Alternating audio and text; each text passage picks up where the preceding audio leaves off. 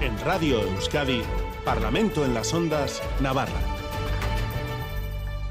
Egunon, buenos días. A partir de este momento abrimos ya página política y nos sumergimos en el Parlamento en las ondas Navarra, espacio que, como saben, hacemos desde y para la comunidad foral y en el que en la próxima hora desgranaremos los aspectos que han marcado la semana política. Para ayudarnos a analizarlo todo, esta mañana están aquí con nosotros en estos estudios de Radio Euskadi en Iruña, Ángel Ansa, parlamentario de Unión del Pueblo Navarro. Egunon, buenos días. Hola, buenos días. Ibai Crespo, parlamentario del Partido Socialista de Navarra. Egunon, buenos días. Egunon, buenos días. Miquel Zabaleta, parlamentario de Euskal Herria Bildu, Egunon. Egunon. Pablo Azcona, parlamentario y portavoz de Guero Abay, buenos días, Egunon. Buenos días, Egunon. Y Daniel López, parlamentario de Contigo Navarra, Egunon, buenos días. Buenos días, Egunon. Bueno, pues acabamos una semana que empezaba con sorpresa. Eh, comparezco para eh, dar eh, a conocer la composición del nuevo gobierno de coalición progresista. Ministra de Inclusión, Seguridad Social y Migraciones, Elma Saiz. Pedro Sánchez nombraba a sus ministros, ministras y entre ellas sorprendía a todos el nombramiento de Elma Said, que tras dejar la portavocía socialista en el Ayuntamiento de Pamplona ya ha tomado posesión de su nueva cartera y se muestra orgullosa. Política útil, la política que cambia la vida de las personas. Es un orgullo encargarme de esta cartera tan importante para nuestro estado del bienestar y para seguir avanzando en una sociedad inclusiva y cohesionada.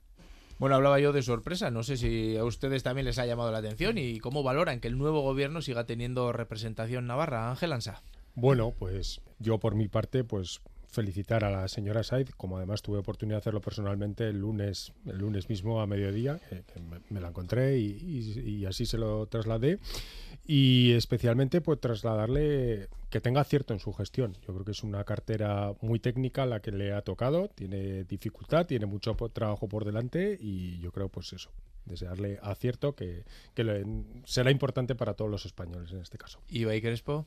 Bueno, pues para el Partido Socialista es un orgullo tener una compañera ministra, también el reflejo del, del, peso que tiene el Partido Socialista de Navarra en este Partido Socialista, además con el, con el compañero Santos, Santos Cerdán, y bueno, pues tener una ministra de aquí, pues siempre beneficia, ¿no? En esa interlocución entre gobiernos que además son de, del mismo color, pues todo eso siempre, siempre es bienvenido y pues como digo, un orgullo.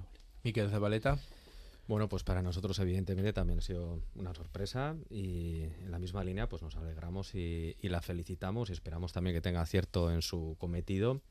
Yo creo que es conocida su trayectoria profesional, su capacidad y su solvencia personal y bueno, esperemos que esto también se traduzca en una sensibilidad hacia las reivindicaciones históricas de Navarra y hacia las necesidades de Navarra. También quisiera apuntar que bueno, pues no es un elemento novedoso el hecho de que tengamos una ministra Navarra, ya que la ministra saliente de Derechos Sociales y Agenda 2030, Yone Belarra, también es Navarra, pero bueno, en cualquier caso nos parece una buena noticia y la felicitamos. Pablo Azcona, ¿cómo lo ven desde Veroabay? Bueno, pues también, evidentemente, ya le trasladamos a ella personalmente y también públicamente la, la, felicitación y también el deseo de que acierte ¿no? en su cometido. Y a, además de que acierte, también que sea sensible, esperemos que sea sensible como Navarra, con las reivindicaciones históricas de, de Navarra, como bien se ha dicho. En este caso, además, coincide con una propuesta que vamos a, a debatir para el próximo pleno, con la transferencia precisamente de unas competencias que están en la Lorazna, como es la gestión de la seguridad social. Y por tanto, empezamos eh, felicitándole, pero también, bueno, pues deseando que, que, tenga acierto y sensibilidad con Navarra. Daniel López. Bien, creemos que es una, una, buena noticia que un ministerio recaiga sobre una persona de nuestra tierra. Como ya ha adelantado el compañero Miguel Zabaleta, eh, ya eh, tuvimos una ministra Navarra y volvemos a tener. Y creemos que es bueno, sobre todo, una persona que bueno ya tuvo grandes responsabilidades en la legislatura pasada dentro de la Consejería de Hacienda, pero si consideramos que, que, es bueno que hay una persona de Navarra dentro del Consejo de Ministros es porque la lógica nos dice que se facilitará muchísimo más las relaciones entre el Gobierno de Navarra y el propio Gobierno del Estado. Neutralizar, nos parece bien, evidentemente, que sea Navarra y que tenga sensibilidad progresista y de izquierdas en el Gobierno. Ahora iremos sobre la sensibilidad, sobre qué debe tenerse eh, el Masaiz, esa sensibilidad, pero lo que decíamos, tendrá retos muy importantes como eh, trabajar en torno a la seguridad social, de cuya posible transferencia vamos a hablar. Hablaba Pablo Azcona de que ya había una proposición sobre la mesa. Vamos con Maitane Bujedo en el control técnico. Vamos a hablar de esa posible transferencia.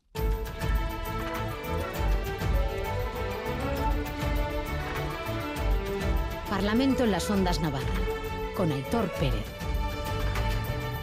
Porque si inesperado ha sido el nombramiento del Masaid, pues otra invitada, la que no se esperaba, al menos a estas alturas de la legislatura, ha sido la transferencia de la seguridad social, o la petición al menos, que venía de la mano de Guero Abay. Que solicitamos al Gobierno del Estado también a que inicie los trámites para hacer efectivo el traspaso de la competencia de la seguridad social y esperemos esta situación de una Navarra al frente de la gestión de la seguridad social del Estado facilite precisamente lo que estamos pidiendo en la moción, que sea sensible con la solicitud de esa transferencia pendiente que ahora desde Bay queremos volver a impulsar.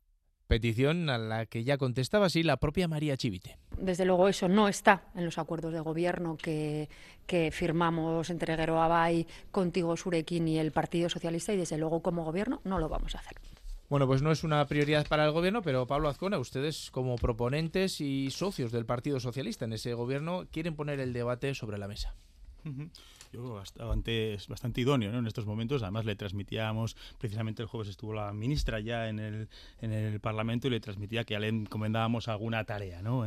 pronto han empezado a encomendarle tareas. bueno, yo creo que más que, bueno, pronto respecto a su situación, pero llevamos 41 años reivindicando esta transferencia desde Navarra, está, está, está acordada. Es uno de los acuerdos que están en las transferencias de la Lorazna y desde luego sí que es verdad y es evidente que en el acuerdo programático para esta legislatura no pudimos incluirla pero no fue precisamente porque no la planteásemos. De ahí que seguimos eh, ahondando más que nada porque además algunas de las transferencias que ya están acordadas en el acuerdo programático han recibido un espaldarazo importante en estos acuerdos también de, constitución del gobierno Sánchez, con esa aceleración de la transferencia de, las becas y el IMAS de Masí, que está en el acuerdo programático precisamente en seis meses, ¿no? que es uno de los acuerdos a los que se ha llegado. Por tanto, Gueroa Bay no va a cejar en el empeño de seguir una a una reivindicando las competencias históricas de Navarra que están reflejadas en la Lorazna y la de la Seguridad Social, además por las connotaciones que tiene el servicio para la ciudadanía, nos parece importante.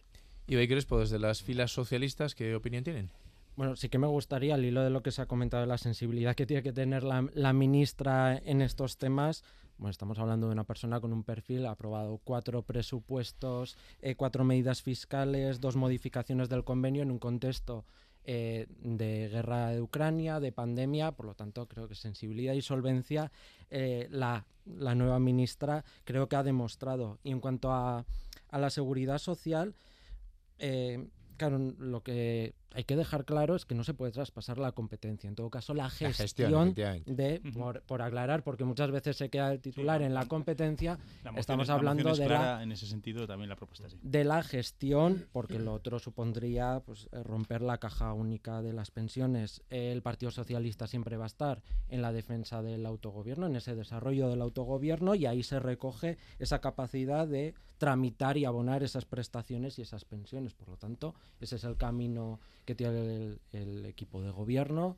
y, que defendemos también desde el Partido Socialista. Ángel Ansa, ¿cómo acogen esta petición de, o esta reclamación, esta reivindicación desde UPN? Bueno, sensibilidad de izquierda a la nueva ministra, pero la última modificación del convenio la aprobó con los votos de UPN, que también hay que, hay que recordarlo. Bien, UPN como partido eh, regionalista y foralista siempre hemos estado, por supuesto, a favor de, de la transferencia de aquellas competencias que, que recoge la Lorazna. Eh, aquí en el artículo 54, me parece que es de la Lorazna, lo recoge eh, claramente que Navarra tiene o, le corresponde esa, esa competencia de, lo que es la gestión económica de la seguridad social, lo dice aquí la, la propuesta de, de Gueroa Bay. Eh, hay que tener en cuenta también otras circunstancias. Eh, ahora mismo, bueno, está aparece o prioritario, se ha acordado eh, lo que es la transferencia de la competencia de becas y la E más de más I en el plazo de, de, seis meses a Navarra, algo con lo que nosotros eh, estamos de acuerdo totalmente. Nosotros lo llevamos también en el programa electoral, eh, presentamos una moción la pasada legislatura pidiendo la competencia de becas que, el Parlamento eh, aprobó, pero es importante recordar que también esta legislatura está pendiente el traspaso completo de la transferencia de tráfico, que, no hay que descuidar, pues porque al final eh, estos procesos de, transferencia de competencia tienen su, su complejidad. Entonces, bueno, está bien el hecho de reivindicar lo que tiene Navarra, pero también hay que ser un poco realistas con los plazos, con los tiempos, con el seguimiento que hay que hacer eh, a cada una de, ellas. Y no podemos olvidar también que este tipo de, transferencias también dependen mucho de la voluntad política que tenga el, gobierno central. Pues porque al final el gobierno de Navarra eh, puede marcar, decir, bueno, vamos a pedir esto, pero el gobierno central sabemos que muchas veces marca los tiempos en muchas cosas. Entonces, bueno, yo creo que, que es un debate bueno, interesante. Nuestra postura está clara, pero también eh, vamos a ver un poco la realidad de los tiempos, de lo que está, los compromisos que todavía hay pendientes a lo largo de esta legislatura que, que acaba de empezar. Miquel Zabaleta. Sí, yo creo que es una reivindicación histórica el completar las transferencias de las competencias que vienen recogidas en el mejoramiento. Entre ellas está, como se decía, y además concretamente en el artículo 54.1b, la gestión económica de la seguridad social.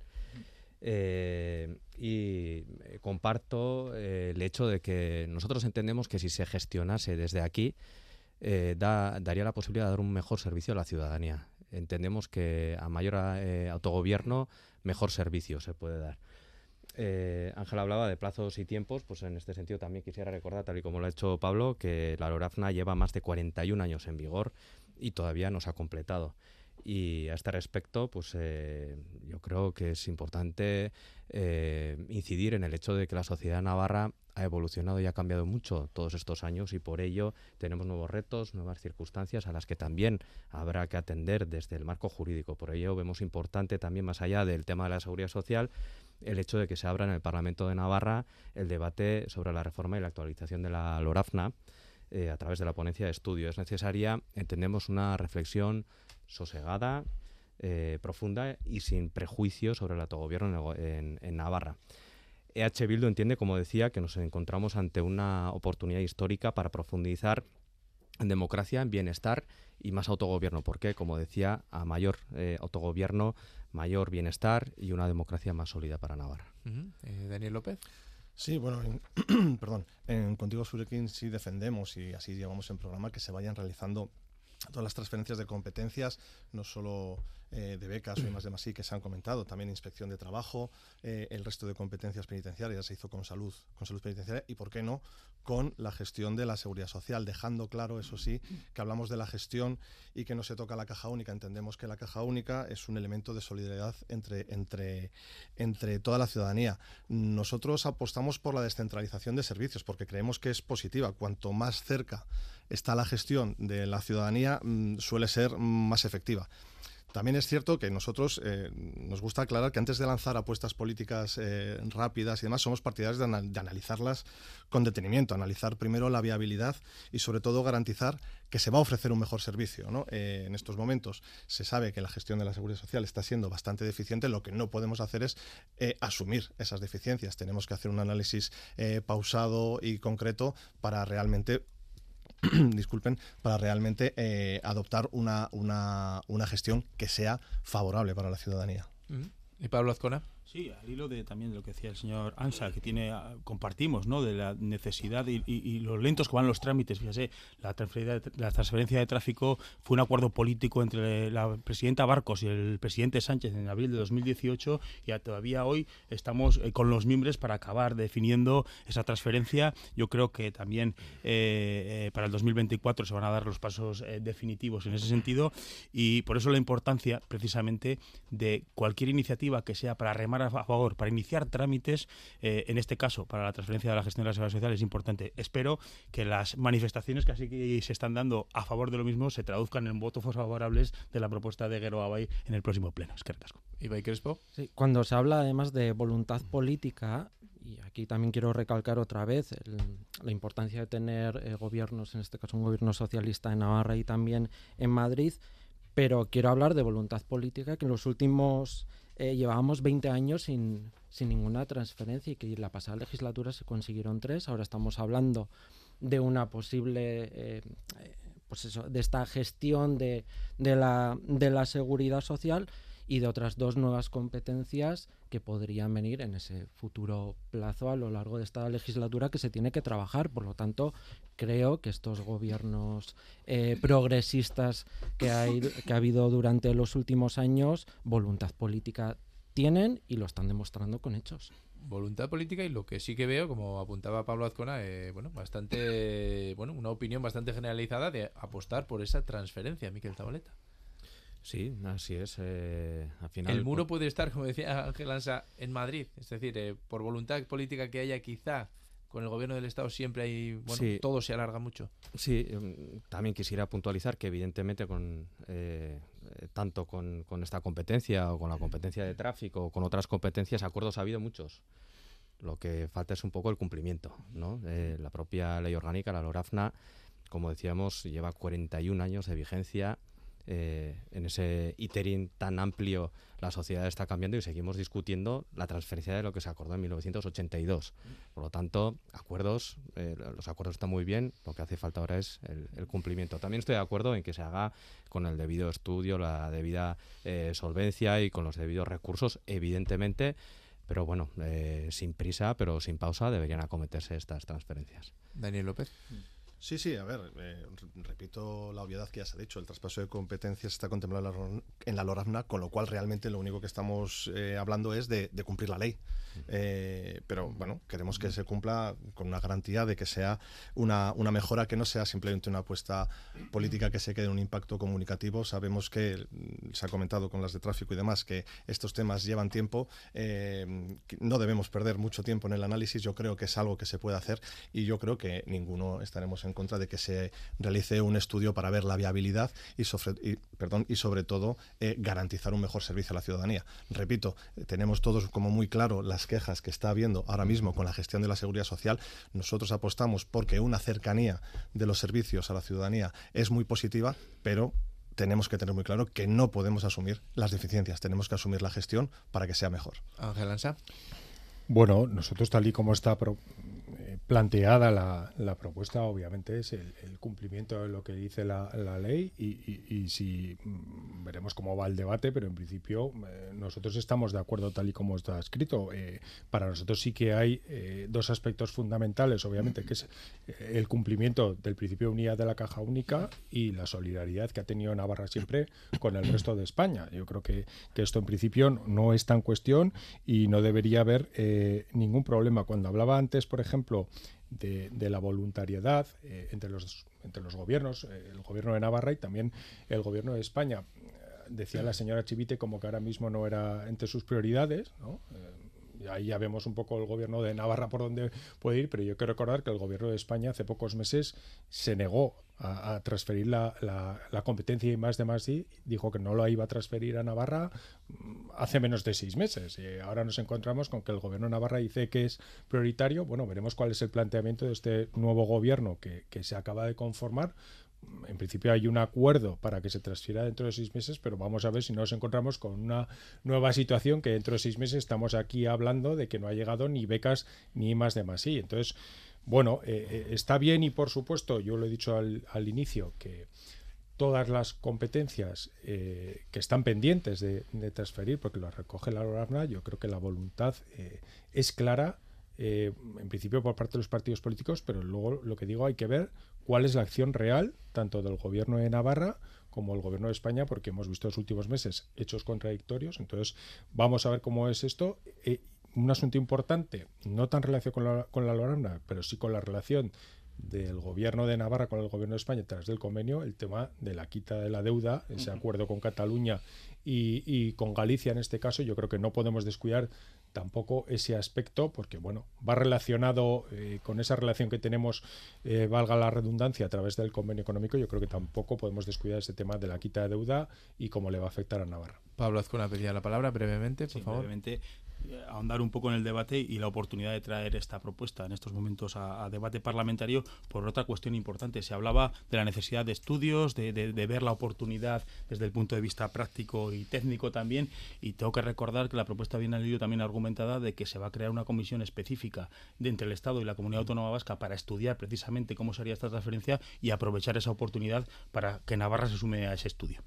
Muy bien, pues una de las transferencias importantes, de esas que se denominan importantes, que en todo caso el gobierno, dice María Chivite, lo decía en el balance de sus 100 días, no tiene en su como prioridad, pero lo deja en manos del Parlamento.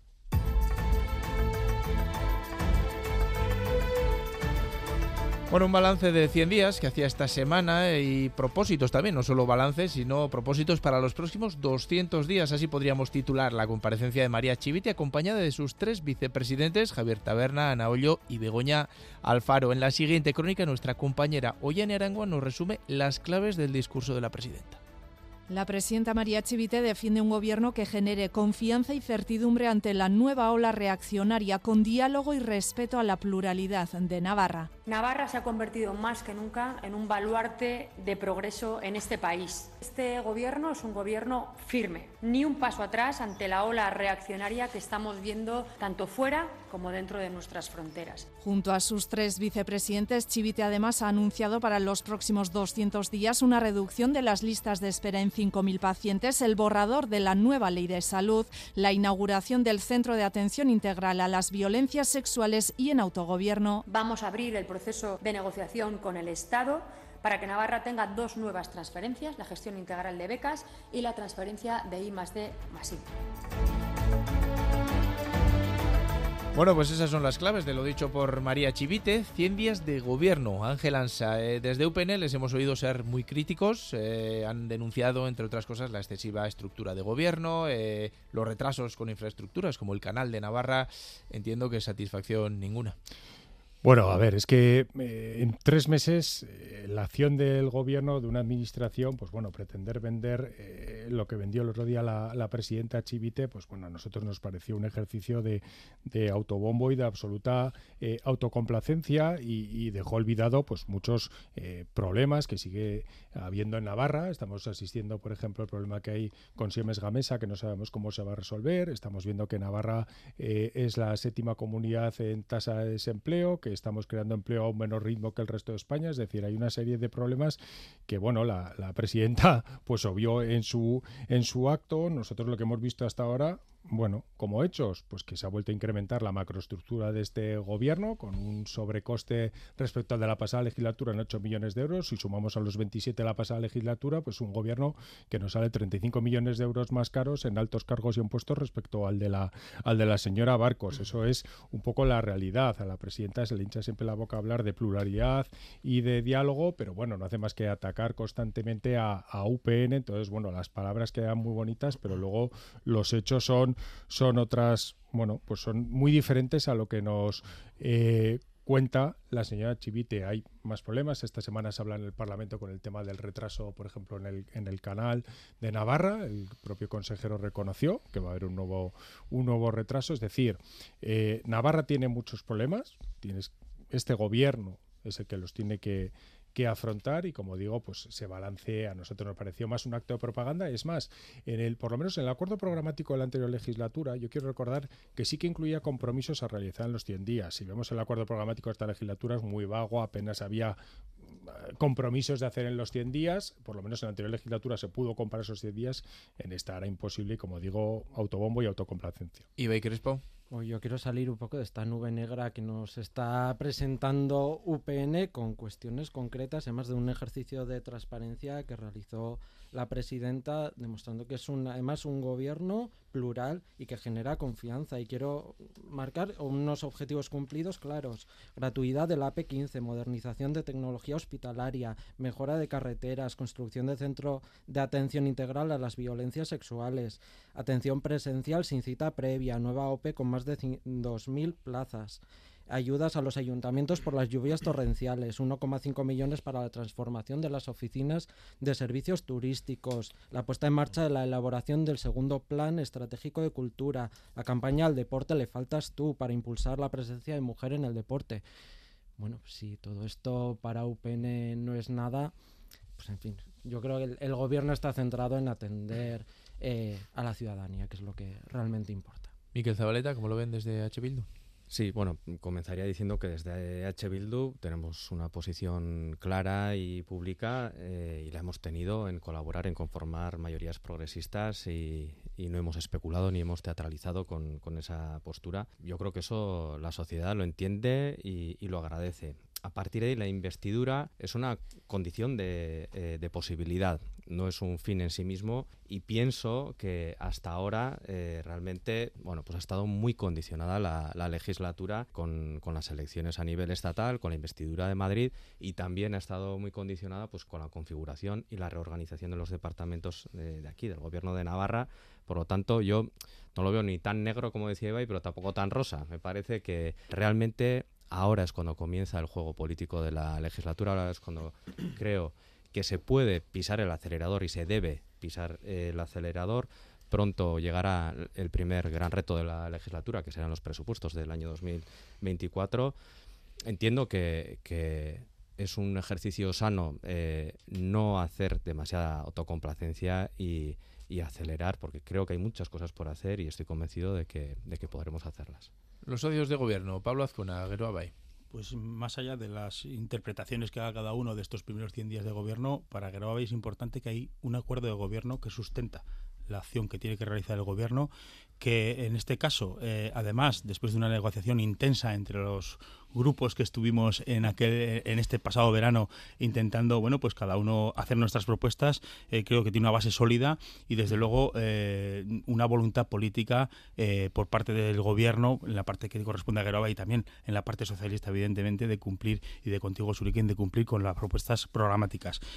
Importante para nosotros que se ponga el foco en salud. Venimos diciéndolo ya desde la precampaña de las forales que era bueno el gran reto que era el gran reto de todos los partidos políticos afrontar eh, la situación del sistema público de la salud y del sistema público de salud. Yo creo que ha puesto eh, unos retos que ya marcó eh, Fernando Domínguez, el consejero, en sus primeras comparecencias y ahora, pues desde luego, tiene que, como ya está reflejado en el propio acuerdo programático, tiene que tener sustento también desde el punto de vista estructural y, programático y desde luego presupuestario. ¿no? Por tanto, empieza la, la, negociación de presupuestos y luego, pues desde luego, compartir todo aquello que tiene que ver con la refuerzo, el refuerzo de los servicios públicos, la convivencia y también lo muy importante que tiene que hacer este gobierno de Navarra y que también eh, tiene que ver con el debate anterior, la reivindicación de que cumpla el Estado con lo que, con lo que tiene que hacer en Navarra, en, infraestructuras y en transferencias. Daniel López. Bien, bueno, en, lugar, en primer lugar, sí que es cierto que esta fecha establecida para la primera evaluación ¿no? de todo gobierno, estos 100 días, eh, bueno, es cierto que una administración, cuanto más grande es, eh, da poco margen, poco margen de actuación, pero yo creo que estos 100 días sí que se han marcado una dirección que creemos la adecuada, ¿no? Y una dirección adecuada, sobre todo en el marco del, propio acuerdo programático. Eh, esta ya no es la legislatura del cambio, nosotros lo decíamos al principio de la legislatura, eh, con cambio ya llevamos dos legislaturas, esta tiene que ser la legislatura de la ambición y de los avances. El acuerdo programático marca una hoja de ruta, pero no hay que olvidar hay gente que lo olvida o que, no es un acuerdo de mínimos, no es un acuerdo cerrado. No quiere decir que el gobierno de Navarra tiene que cumplir solo eso. Es un acuerdo de mínimos. Esta legislatura se debe ir mucho más allá de lo que se refleja en el acuerdo. Estos 100 días, repito, creo que dan poco margen para desarrollar medidas de mucho calado, pero eh, bueno, ya se han visto, ya se han visto algunas. Luego, si tenemos otra oportunidad, desgranaré un poco para no enrollarme ahora. Pero bueno, a la vuelta de la esquina tenemos los, la negociación de presupuestos y ahí es donde se va a ver dónde realmente el gobierno de Navarra pone el foco. Claro, porque más allá de, ese balance, esos primeros 100 días, eh, Chivite también avanzaba, ¿no? Esos propósitos para los próximos 200 días, eh, los próximos seis meses aproximadamente. Una de las prioridades, eh, se comentaba aquí, es reducir en 5.000 personas esas listas de espera en salud. También prevé tener preparado ya el borrador de la nueva ley foral de salud. Pretende poner en marcha el Centro Integral de Atención a las Violencias Sexuales, así como plasmar esas transferencias de las que también ya hemos hablado, de becas y más de más. Y eh, no sé si ven factibles estas pretensiones y deberían ser otras las prioridades, Miquel Zabaleta. Hombre, está claro que hay unas necesidades evidentes y notorias, como es el de la salud, que ya se ha marcado antes, y evidentemente pues eh, hay que hacerle frente. Eh, por ello, lo que decía antes, ¿no? Pues desde esa crítica constructiva pensamos que no hay que caer en autocomplacencias, hay mucho que hacer y realmente, siendo sinceros y sin hacernos trampas al solitario, creo que realmente es ahora cuando eh, va a empezar eh, la legislatura y también aquí, porque está muy condicionada con, eh, y ha estado muy condicionada con la política de Madrid, que tampoco tenemos que olvidarnos que se ha retrasado mucho la investidura por una investidura fake de la derecha que sabían exactamente pues, que, que, no, que no tenían la, la mayoría necesaria. En ese sentido también aunque haga esa crítica constructiva en el sentido de que no tenemos que ser autocomplacientes y tenemos que ser rigurosos, también es cierto y comparto con el representante del PSN que, la derecha no hace más que eh, poner encima de la mesa un panorama negro, eh, porque no hay un, color más oscuro que el negro, vaya. Más que de investir, eh, hablan, yo creo que ellos son más de investir, porque, bueno, y así les va, sinceramente eh, yo creo que eh, afortunadamente en Navarra eh, se pueden articular políticas progresistas para la mayoría de las navarras y de los navarros y no lo niego, sinceramente, pues, me alegro mucho de ver a la derecha pues embistiendo, pero desde la oposición y sin poder articular mayorías. Ángel Ansa. Por alusiones. Por alusiones. si, si UPN no hiciese críticas o no hiciese oposición, pues esto parecería una balsa de aceite y yo quiero recordar que Navarra sigue teniendo problemas eh, muy serios. Se ha hablado ya de las listas de espera eh, en salud. Eh, la atención presencial que sigue sin volver a los niveles prepandemia, que hace una semana nos vendía el señor Taberna como un éxito, que han dejado una hora y media de atención presencial sin cita, sigue siendo una vergüenza. Esto con la excusa del COVID se ha quedado definitivo y esa atención presencial todavía está muy lejos de ser lo que tenía antes Navarra. Aquí se olvida también el tema de la elevada inflación que ha encarecido el coste de vida de las familias para todo, para la cesta de la compra, para pagar la luz, eh, eh, el precio de, los combustibles, que nos hemos quedado ya con una normalidad, unos precios de, del combustible que si lo comparamos con lo que había hace años y, al final se ha asumido esa normalidad, las familias están pagando muchísimo más, se les salva el coste de vida. Eso también la presidenta lo olvidó, es que no lo ha nombrado eh, en su balance, porque al final muchas de las cosas que, que nos nombraba aquí el señor Crespo y que nombraba la señora Chivite es que muchas cosas son del día a día. Un gobierno gestiona muchas cosas del día a día, pero no tiene ninguna cosa importante para decir qué gran eh, logro ha hecho en estos tres meses, ¿no? Pero porque tampoco se puede engañar a la ciudadanía, porque además este gobierno ha estado muy pendiente hasta hace una semana a que fuese la investidura del señor Sánchez. Es que el resto no ha habido, eh, siempre se hablaba, vamos a ver eh, cómo queda lo de Madrid, no sé qué haya... Entonces, vamos a ser realistas. Yo creo que la legislatura de verdad ha empezado ahora, ha empezado ahora. El resto de, de, bueno, de promesas o de intenciones de la señora Chivite para los próximos seis meses, pues ya lo veremos. Es decir, dentro de seis meses ya veremos si están las transferencias ya veremos si ha mejorado la situación del paro en Navarra, ya veremos cómo eh, está todo el tema de Siemens Gamesa, la electrificación de Volkswagen. Bueno, vamos a ser eh, un poco realista y al final lo que no se puede olvidar tampoco eh, es que este es un gobierno en absoluta minoría que depende de la oposición. Es decir, o depende de Bildu, que en principio parece que va a ser su socio preferente, o dependerá de UPN en más de una vez que llamará a la puerta nuestra, como hicieron en la pasada legislatura, y lo volveremos a ver en esta, y, esto lo recordaremos eh, dentro de un tiempo. Entonces, un gobierno que está en minoría no puede generar, en ningún momento genera ni estabilidad ni confianza en todos los sectores de la sociedad, como se ha dicho. Entonces, hay que ser realista. Este gobierno, la gestión del día a día, bueno, ya la iremos eh, evaluando. Es obvio que vemos que su socio preferente hasta ahora con acuerdos y con lo que hemos visto va a ser Bildu, pero desde luego nosotros hemos tendido la mano en muchas ocasiones, como hemos hecho ahora con el tema de las medidas fiscales, que ya veremos el gobierno qué opción coge. Pablo Azcona. a ver, eh, UPN nunca ha tenido un gobierno en mayoría en esta comunidad porque evidentemente nunca lo ha habido, siempre ha habido que buscar en el arco parlamentario y, bueno, pues yo creo que, que por suerte tenemos un gobierno de Navarra que es capaz de concitar acuerdos para llevar mayorías progresistas en el arco parlamentario, a diferencia de lo que está pasando, por ejemplo, en el Ayuntamiento de Pamplona, ¿no?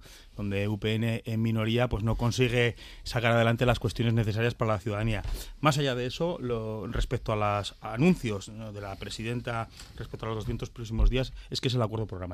Es el acuerdo programático en lo referido a competencias, es el acuerdo programático en lo referido a la atención, al Centro de Atención Integral a las Mujeres, que tengo que recordar que en un principio iba a estar para finales de este año y se va a aplazar a enero febrero del año que viene. Esperemos que sea solo un par de meses de retraso en ese sentido.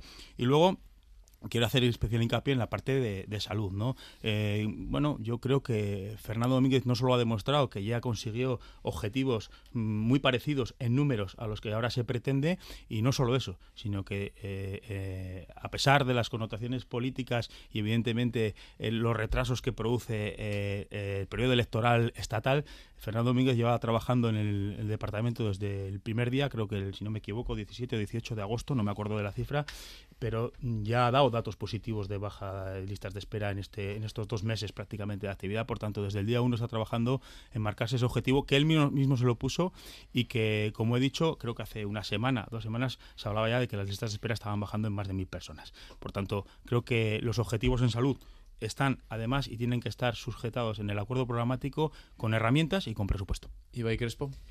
Bueno, ya vemos que las derechas están instaladas en este negacionismo casi de, de los hechos, hechos positivos, y no quiero hablar de autocomplacencia, pero sí de una realidad que estamos viviendo. Estamos en un momento, en una situación eh, global de, incertidumbre, de gobiernos autonómicos y municipales de claro ejemplo de retroceso, y en Navarra lo tenemos, eh, por ejemplo, en, en, San Adrián, donde UPN gobierna con el PP y con, Vox, son que son gobiernos que van, eh, ese retroceso de derechos, de libertades, de, infraestructura, de infraestructuras, de sostenibilidad, de censura cultural.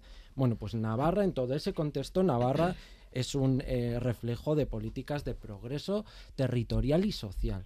Y un gobierno que también admite la pluralidad de, de nuestra tierra y por supuesto en 100 días no da tiempo a, culminar todos los acuerdos de, gobierno, todos los hechos de la legislatura. Hay un consenso amplio en la cuestión de salud, por yo diría que todos los partidos políticos, que, que es una necesidad, se ha visto después de la pandemia, pero también el tema de las competencias que hemos hablado antes, infraestructuras, el TAB, la Nacional 121, el Canal de Navarra. Y también quiero terminar con esto. Eh, que es un gobierno que tiene la igualdad por bandera.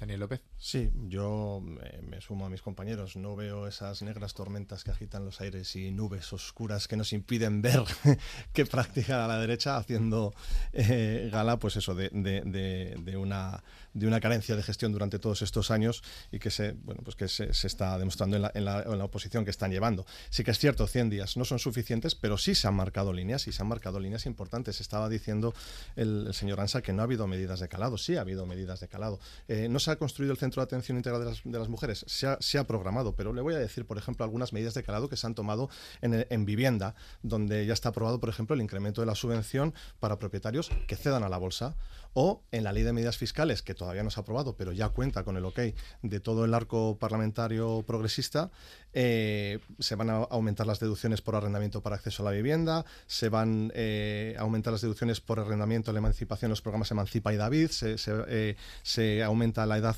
para el Emancipa, se incrementa el límite de ingresos máximos, se ha incrementado el importe máximo de deducción, incluso el precio máximo para acceder al Emancipa se ha aumentado. Esas son medidas concretas y están ya sobre la mesa, esas son implementadas. Y además he de decir que todas estas medidas recogen prácticamente todas las medidas fiscales en materia de vivienda que hay en el acuerdo programático Sí se está avanzando, sí se está avanzando y se está cumpliendo lo que se acordó.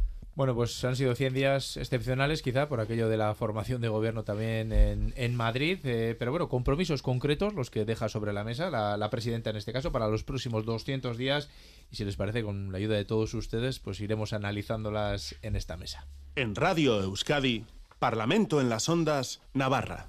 Bueno, y ahora miramos no al largo plazo, sino al corto, ya que hoy, 25 de noviembre, se celebra el Día Internacional para la Eliminación de la Violencia Machista, jornada que ha estado precedida por la cumbre de los responsables de los ministerios de Igualdad europeos que se reunieron en Pamplona ayer mismo. Lo hacían porque la nueva ministra de Igualdad, Ana Redondo, reconocía el trabajo realizado por la sociedad navarra en contra de la violencia machista son a veces las sociedades las que van por delante de las legislaciones y son las que mueven las legislaciones. Y cuando se produjo la violación grupal de la manada, que fue terrible, se generó una ola de indignación feminista que obligó a mover. Se ha avanzado, de eso no hay duda, pero lo cierto es que todavía falta mucho y lo reconocen también desde el INAI, el Instituto Navarro para la Igualdad. Su directora gerente, Patricia Abad, presentaba la campaña impulsada con motivo del 25N. Este fenómeno constituye un problema de primer orden que vulnera los derechos humanos de las mujeres, que en Navarra representamos, ya sabéis, algo más de la mitad de la población. Lamentablemente, cada día nos llegan a través de los medios de comunicación episodios de violencia contra las mujeres. Bueno, y los datos así lo reflejan. En todo 2022 se registraban 1.929 denuncias por violencia contra las mujeres, casi 300 más que en 2021. Y es alarmante que un 36% de esas denuncias las interpusieron mujeres jóvenes de menos de 30 años. Y Crespo, ante esos datos, no sé si eh, queda claro que, no, que nos queda muchísimo por hacer a todos, pero se nos interpela en especial a los hombres. Por supuesto, porque también somos parte eh, necesaria para, para luchar contra, contra la cara de la violencia de género y sobre todo de concebir eh, en todos los ámbitos de, la sociedad las políticas y las acciones de igualdad. Eh, se acabó, como además ya se ha visto con, desde el deporte, con, con ese grito se acabó tolerar actitudes machistas, de discriminación, y no podemos dar pasos atrás. Antes comentaba que tenemos un gobierno, afortunadamente, aquí en Navarra, que abandera eh, esas políticas de igualdad, que las tiene de, forma transversal y que es necesario seguir implementando y seguir luchando. Eh, también mencionaba antes, ahora mismo hay gobiernos que ponen en duda, que niegan toda esta realidad y por suerte en Navarra tenemos un gobierno que tiene la bandera por igualdad. Ángel Ansa. Bueno, yo creo que la lucha contra, contra la violencia de, género, la violencia machista, que a mí me preocupa mucho que haya determinados discursos, determinados partidos que, que estén eh, obviándola o, negándola, es algo que me preocupa. Yo creo que debe hacerse unidos, eh, hombres y mujeres. Es decir, es una, es una lucha que, que tiene que hacerse juntos, eh, que debe haber tolerancia cero contra mm, cualquier, ya no solo maltratador, sino con contra cualquier indicio que se vea eh, de este tipo de, de, violencia machista, violencia de género. Especialmente hay que tener mucha atención y mucha preocupación en los jóvenes, es decir, a, a nuestro grupo UPN le preocupa mucho que cada vez sea una edad más temprana la que se inicia este tipo de, violencia de género, sobre todo acelerada últimamente con el tema de las nuevas tecnologías, el absoluto control a través de los móviles, a través del WhatsApp, eh, redes sociales, nos preocupa muchísimo. Es decir, hay que hacer eh, una gran labor eh, por supuesto, a todas las edades, porque eh, nosotros cuando se ven desgraciadamente noticias de, asesinatos eh, de hombres hacia sus parejas, vemos de todos los rangos de edades, de todas las clases sociales, es decir, es una lacra que está muy extendida por desgracia, pero en esa labor sobre todo de prevención hay que empezar con la gente joven, porque es preocupante, se comentaban los datos de, de cómo se había incrementado también en Navarra y que la edad cada vez era más temprana, por lo tanto yo creo que hay que seguir eh, trabajando, hay que ser muy persistentes, no podemos dejar que haya ni una sola grieta ni un atisbo de duda contra la violencia de género y por supuesto ahí va a estar Unión del Pueblo Navarro trabajando, colaborando y como digo, eh, peleando y también contra ese tipo de discursos que niegan la violencia machista. Miquel Zabaleta. Sí, oíamos en el corte esa referencia a esa ola de indignación feminista y quisiera comenzar haciendo un reconocimiento de la función del movimiento feminista que ha sido esencial para impulsar políticas de igualdad y, leyes que, yo creo que han sido eh, vanguardia a nivel estatal, como la Ley Foral de Igualdad del 2015, por ejemplo. Eh, vemos imprescindible continuar con, con la reivindicación de la lucha contra la violencia machista y también coincido en el hecho de que el negacionismo, estos discursos negacionistas que por desgracia hoy por hoy también los escuchamos en el Parlamento de Navarra, eh, son muy peligrosos. Eh, antes hacía referencia a las denuncias de las, de las mujeres eh, víctimas de violencia machista y quisiera traer a colación que, según he leído recientemente, en los últimos años han descendido en un 10% las denuncias interpuestas por las mujeres víctimas de, violencia y es en gran parte por falta de, la confianza y de la seguridad que creemos que estos eh, mensajes negacionistas que se están imponiendo pues tienen un efecto eh, pues clarísimo en, esto también ante el fenómeno creciente de la violencia de género en internet a la que hacía referencia Ángel Ansa pues también comparto lo que dijo ayer el, vicepresidente Félix Taberna, que dijo que no es culpable la digitalización, sino el fenómeno de la violencia contra las mujeres. Es decir, hay veces que se señala la luna y se mira el dedo, pero realmente es el, eh, la violencia machista y este sistema patriarcal el que es eh, quien causa en sus diferentes formas esta violencia. Ante la violencia machista apostamos por una atención integral que acompañe a la mujer eh, víctima y, al entorno y que se respeten sus tiempos y sus necesidades. Y hay que trabajar muchísimo en prevención, en eso también coincido con lo que decía el representante de UPN, porque el derecho penal siempre llega a posteriori, siempre llega tarde. Pablo Azcona. Bueno, estamos en un día, yo creo que de, reivindicación absoluta, ¿no? De, además de un gran consenso político en este 25 de noviembre, en el cual eh, comparto ¿no? los, mensajes lanzados por, por, los que me han antecedido en la palabra.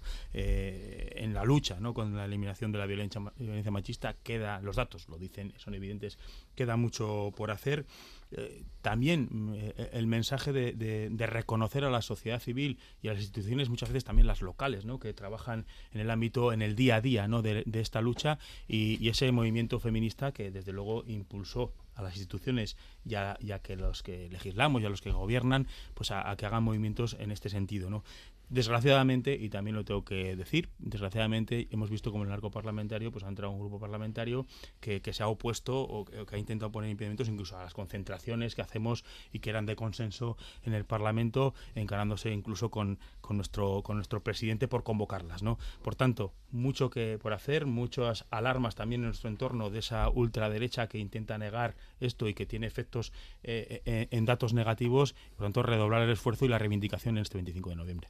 López. Sí, hoy, hoy 25 de noviembre es uno de esos días que se celebra pues para, para alzar la voz, denunciar las violencias machistas que las mujeres viven todos los días en todos los lugares del mundo, ¿no? Pero es de esos días que todos estamos de acuerdo que ojalá se dejaran de celebrar, porque significaría que esa violencia ha dejado de existir, ¿no? Que esta mierda de sociedad machista, perdón, perdón por la expresión, pues ha despertado y ha asumido su responsabilidad eh, como sociedad. Quiero hacer un apunte al, portavoz de PSN y también de UPN. La violencia machista no es una lacra. La violencia machista es una violencia estructural fruto de una sociedad machista, y patriarcal que afecta a la mitad de la, población por el mero hecho de no ser hombres. Y es que hay que decir las cosas, porque si queremos solucionar los problemas, también hay que eh, llamar a las cosas a las cosas por su nombre. Y estoy de acuerdo con todos mis compañeros. Esto hoy es más importante que nunca. Frente a cada avance, y en los últimos años se ha avanzado mucho en, feminismo, eh, nos estamos encontrando con una reacción en contra de, gente que se siente incómoda ante los avances eh, feministas, por no hablar ya de aquellos innombrables que yo ya no eh, los voy a nombrar ahora y nunca más niegan la violencia la violencia machista. La campaña de este año además busca bueno que hombres y mujeres aprendan a identificar ¿no? Eh, ciertas formas de violencia que quizás las tenemos normalizadas históricamente. ponen el acento en, efectivamente en el consentimiento de la mujer. Eh, no sé si han podido leer el, lema, ¿no? Eh, es un WhatsApp, no es un sí, es un baile, no es un sí, es una copa, no es un sí, o es una falda, no es un sí. Todo esto viene y les añado ya otro ingrediente pues en vísperas de la huelga feminista convocada también para el 30 de noviembre y basada en los cuidados. Pues bueno, quisiera comenzar diciendo que desde H. Bildu nos adherimos a la huelga a la que has hecho referencia y que, como dices, eh, se convoca para garantizar un sistema de cuidados público, comunitario, universal, gratuito y de calidad. El cuidado es algo básico para construir una vida digna, no es algo puntual, es imprescindible para, para la sostenibilidad de nuestras vidas y de nuestra comunidad más aún teniendo en cuenta la tendencia demográfica que tenemos en muchos lugares de envejecimiento de la población y en muchos casos, por desgracia, también de la despoblación. En nuestra sociedad los trabajos relacionados con el cuidado carecen de reconocimiento social y económico y por eso no es casualidad que el sector de los cuidados sea un sector feminizado, racializado y también mercantilizado. Quisiera dar dos datos al respecto. Uno, las trabajadoras de hogar son las que sufren una mayor explotación entre todas las cuidadoras. En Navarra hay 6.615 mujeres y tan solo 227 hombres afiliados a la Seguridad Social en este régimen. Muchas son eh, migrantes en situación de vulnerabilidad y el 30% se encuentran en situación administrativa irregular. Las cuidadoras que trabajan en régimen interno además son las más desfavorecidas y más del 90% son mujeres inmigrantes que no tienen reconocidos ni siquiera los derechos más básicos. Y el segundo dato es que en Navarra hay 72 residencias para mayores, de las que solamente dos son públicas. De ahí venía la referencia a la mercantilización. Esta huelga va más allá del ámbito productivo, interpela también al sistema de cuidados eh, no remunerados e invisibilizados, en cuya mayoría son realizados por mujeres. Mm, Ángel Ansa. Bueno, nosotros desde luego que compartimos que eh, en aquellos sectores eh, laborales en los que las condiciones no sean las dignas o no sean las mejores, obviamente entendemos que, que hay que mejorar y que hay que trabajar como, bueno, en este caso los que tengan la responsabilidad en las administraciones, es, es obvio. Nosotros, yo desconecto exactamente quién convoca la, la, huelga del 30 de noviembre. Nosotros como UPN no, no nos vamos a adherir, respetamos que cada cual eh, se adhiera o el que decida eh, hacer ese derecho a huelga en ese sentido. Yo lo único por dejar claro que, por supuesto, en aquellos eh, sectores laborales, no solo en los cuidados, donde en este caso las mujeres tengan unas condiciones eh, laborales, eh, personales, denigrantes. Yo lo he dicho en mi anterior intervención, hay que seguir trabajando porque mejore todo aquello. Yo respeto a quienes vayan a hacer una huelga el 30 de noviembre. Nosotros mm, no, no la vamos a hacer y hay pleno como en el Parlamento. Iremos a trabajar con, con absoluta normalidad. Mm, Pablo Azcona.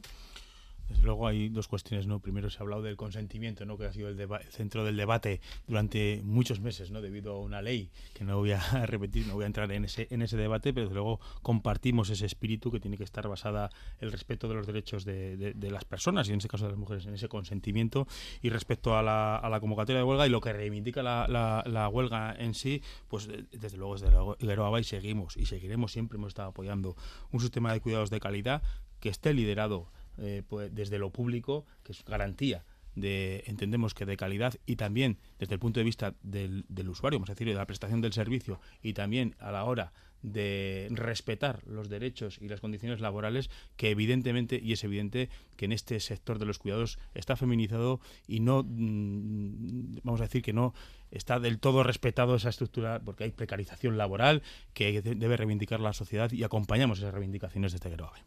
¿Y Bakerspo? Bueno, antes mencionabas de la campaña, yo creo que es una campaña que nos apela a todos y a todas. También lo de todos lo quiero recalcar mucho. Bueno, el compromiso. Especialmente por los lemas, eh, al final es eso todos, es, ¿no? Eso es. Eso es. Por eso yo creo que, que, eso hay que, hay que tenerlo muy, muy presente. Simplemente el compromiso ¿no? en, esa, en la erradicación y la prevención ante lo que es la expresión máxima de, de la desigualdad. Y bueno, al, también en cuanto a la, a la, convocatoria de huelga, pues bueno, nosotros también desconocemos un poco los, los términos, pero sí que queremos eh, resaltar esas concentraciones que se celebran el 25 eh, en, en, este, en este día, precisamente además, como comentaba el señor eh, Azcona, porque muchos vienen desde las entidades locales, ¿no? que son muchas veces las primeras entidades que atienden toda, toda esta situación y, es un momento también de ponerlas en valor su acción. Daniel López. Bueno, a nosotros el contenido de la convocatoria, voy a empezar con la convocatoria, luego terminaré un poquito con el consentimiento para cerrar mi intervención. El contenido de la convocatoria nos parece más que, más que adecuado. Creemos que es muy importante poner los cuidados en el centro del debate, ¿no? el concepto del derecho colectivo al cuidado, a cuidar y, y, a ser cuidado, y sobre todo la redistribución de los cuidados para que no caigan siempre en el mismo lado de la sociedad, que al final es de lo que estamos hablando, ¿no? la corresponsabilidad que tenemos todos y todas. Eh, a ver si se entiende esto que quiero decir, porque nosotros sí que somos partidarios de apoyar eh, las huelgas, pero no adherirnos como partidos porque creemos que los protagonismos de estas huelgas lo tienen que, lo tienen que llevar las, las, las entidades sociales. Y por terminar, habíamos comentado el consentimiento y el lema de la campaña para este 25N. A nosotros parece un lema más que, más que adecuado y más hoy que, por casualidad, somos todos, todos hombres que estamos hablando. No suele ser lo habitual, pero, no es lo habitual, pero justo hoy ha coincidido que estamos todo, todo hombres aquí, pero sí que me gustaría recordar, y por volver un poquito al 25N, unas palabras que dijo mi compañero eh, Garrido el, jueves pasado en, el Pleno, eh, mentando, en, en, lo que llevamos de año han muerto 52 mujeres. Desde que se computa, que es 2003, hace apenas 20 años, hay 1.237 mujeres muertes, muertas. Esto, esto sí que rompe un país, esto sí que rompe un país y no otras cosas de las que se quejan entre ellos, entre otros, aquellos que precisamente niegan la violencia machista. Mm, Miquel Zabaleta pedía la palabra. Sí, eh, nada más lejos de, nuestra intención, de querer quitar. No, no, quería, ¿eh? no, no, iba con esa intención. Sí, pero bueno, por acaso, por puntualizar, que evidentemente comparto con, con, Daniel que las protagonistas son las mujeres que componen los movimientos eh, feministas yo lo que he querido expresar ha sido que desde H. Bildu, evidentemente, apoyamos y, nos unimos a los llamamientos que se hacen desde los colectivos feministas. Eh, creemos que hay una crisis de los cuidados, una crisis que quedó evidenciada de manera brutal en la pandemia y por eso vemos muy oportuna esta huelga feminista general. Huelga porque la huelga eh, sirve para poner en el centro unas reivindicaciones, eh, organizar y activar la sociedad y politizar las situaciones cotidianas e interpelar a quien corresponde. Feminista, como bien apuntaba antes Daniel, porque todo esto proviene de una sociedad machista, capitalista y colonialista de la que se alimenta y de ahí esa fotografía que tenemos del sector de, los cuidados y general, porque la lucha por el derecho a cuidado es de todos y todas y nos afecta a todas las personas y por eso eh, el papel de los hombres también es importante. Es una huelga general, no es una huelga de mujeres. Es una huelga en la que eh, nos interpela a toda la sociedad. Y como decías, es también pues eh, bastante llamativo ¿no? que estemos hoy hablando de esto y todos los portavoces que estamos aquí pues eh, somos hombres. Pero en cualquier caso, pues eh, nos unimos a los llamamientos que hacen desde los movimientos colectivos de feministas. Bueno, pues esa huelga para el jueves, pero hoy, esta tarde en Pamplona, manifestación para reivindicar también la importancia de la lucha para la eliminación de la violencia machista en este 25 de noviembre. La cita a las 6 de la tarde en la Plaza del Castillo. No tenemos tiempo para más, hoy les dejamos con la música de Benito Lerchundi, que mañana vuelve a Pamplona con su concierto Ospakizun Gaua. Interpretará temas de su nuevo disco, pero no faltarán tampoco sus clásicos. La cita es a las 7 de la tarde en Baluarte y para aquellos que tengan interés todavía quedan entradas a la venta. Ángel Ansa, Ibai Crespo, Miquel Zabaleta, Pablo Azcona y Daniel López. Es que ricasco por acercarse hasta estos estudios de Radio Euskadi. Nosotros nos vamos. Antes recuerden que pueden escuchar esta tertulia íntegra en EITV Nayeran clicando el Parlamento en las Ondas Navarra y en eitv.eus en la página del Parlamento en las Ondas. Llegan ya las noticias de las 10 y seguido más que palabras siempre aquí en la sintonía de Radio Euskadi. Disfruten del fin de semana Asteburu ederra pasa.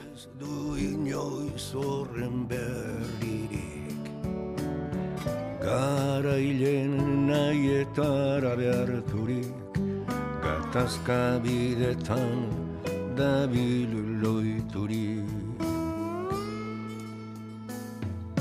Garailen nahietara beharturik Gatazka bidetan dabil loiturik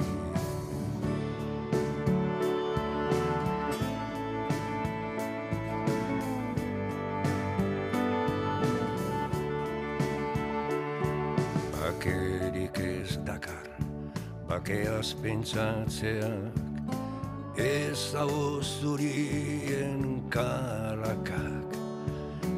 Bakerik ez du gogo arautuak Bakar ez pentsamenduak. Bakerik ez du gogo arautuak bakar nazik ez pentsamendu.